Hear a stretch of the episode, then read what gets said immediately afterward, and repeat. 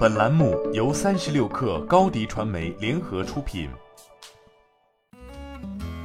本文来自三十六氪作者姚兰。大空间 VR 平台沉浸世界半年内连续完成数千万元人民币 A 一 A 二轮融资。A 一轮融资由林格创投领投，老股东唯一资本、富普资本跟投；A 二轮由某上市公司独投。安宇消费担任长期独家财务顾问，两轮融资主要用于技术升级、内容研发、人才招募、营销推广等方面。沉浸世界成立于二零一六年，致力于通过可实现空间定位、动作捕捉、体感模拟的 VR 显示技术，为新一代消费者提供差异化线下娱乐体验。创立至今，已打通从 VR 技术、VR 内容到线下空间运营等关键环节。据品牌官方信息，截至二零二一年底，沉浸世界已在全国三十多个城市落地近百个 VR 空间，为当前入驻商业体最多的大空间 VR 品牌。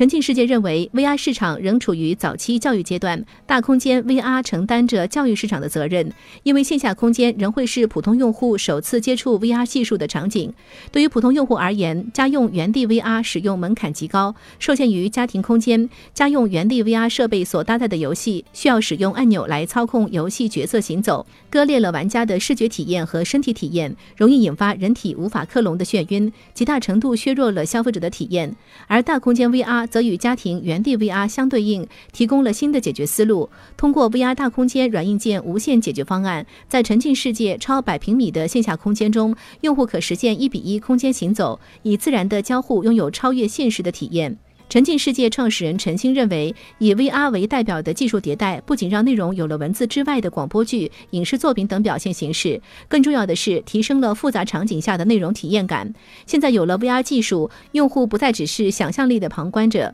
根据 Statist 的数据，二零二零年全球 VR 产业市场规模为三十八点九亿美元。随着 VR 游戏、VR 社交成为数字娱乐新风口，据 IDC 预测，二零二零至二零二四年五年期间，全球虚拟现实产业规模年均增长率将达百分之五十四。不仅如此，VR 技术也将带动传统产业的数字化升级。沉浸世界创始人陈星认为，在 VR 技术的加持下，消费者的娱乐体验有望得到进一步提升。